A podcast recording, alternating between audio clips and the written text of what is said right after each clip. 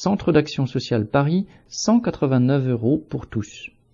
Les agents du Centre d'action sociale de la ville de Paris, CASVP, ont fait grève jeudi 22 septembre, journée syndicale nationale de la santé, ainsi que le lendemain, vendredi 23.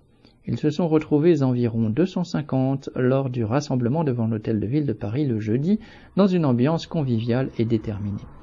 Ils revendiquent que la prime Ségur de la santé de 189 euros nets mensuels soit attribuée à tous. Les travailleurs sociaux l'avaient déjà reçue et les secrétaires médico-sociaux viennent de l'obtenir.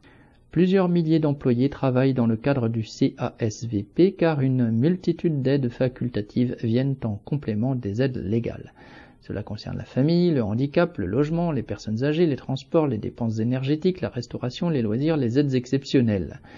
Avec les conséquences sociales de l'épidémie du Covid, les demandes d'aide ont augmenté. En réponse, la direction accélère depuis le printemps la mutualisation des services et la polyvalence des agents en supprimant au passage des postes dans certains services.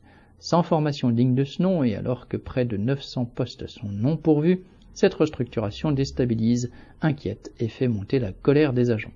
D'autant plus que les salaires sont déjà ressentis comme insuffisants. Vendredi 23 septembre, lors de l'Assemblée générale à la Bourse du Travail, la salle de 68 places assises n'a pas suffi à accueillir tout le monde. Avec enthousiasme, de nombreux intervenants ont fait le point de la mobilisation, surtout dans les arrondissements les plus populaires de Paris, 11e, 17e, 18e, 19e, 20e, ainsi que dans les restaurants sociaux. Il a bien été dit qu'il s'agissait d'un bras de fer et qu'il fallait envisager de continuer la grève. Une des intervenantes a même exprimé le fait qu'elle et ses collègues étaient, entre guillemets, chaud patate pour continuer la lutte. À l'issue de cette assemblée, par un vote à main levée, la grève a été décidée à partir du jeudi 29 septembre. Ces deux journées ont permis aux agents des différents établissements d'échanger entre eux et de mesurer leurs forces. Correspondant lutte ouvrière.